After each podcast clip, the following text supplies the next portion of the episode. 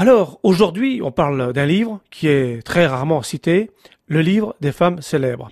Daoler hein, n'est que dire, hein, parce que le livre des femmes célèbres, c'est un livre historique, car Anne de Bretagne, elle qui est la commanditaire de ce livre, est aussi une reine historique. Alors, euh, Anne de Bretagne, on a dit beaucoup de choses, mais peut-être pas l'essentiel.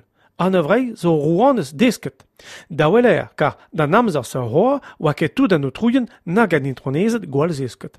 Anne de Bretagne avait à son époque plus de 50 livres manuscrits dans sa bibliothèque. Cool alert arna wedor o pestal vudeges.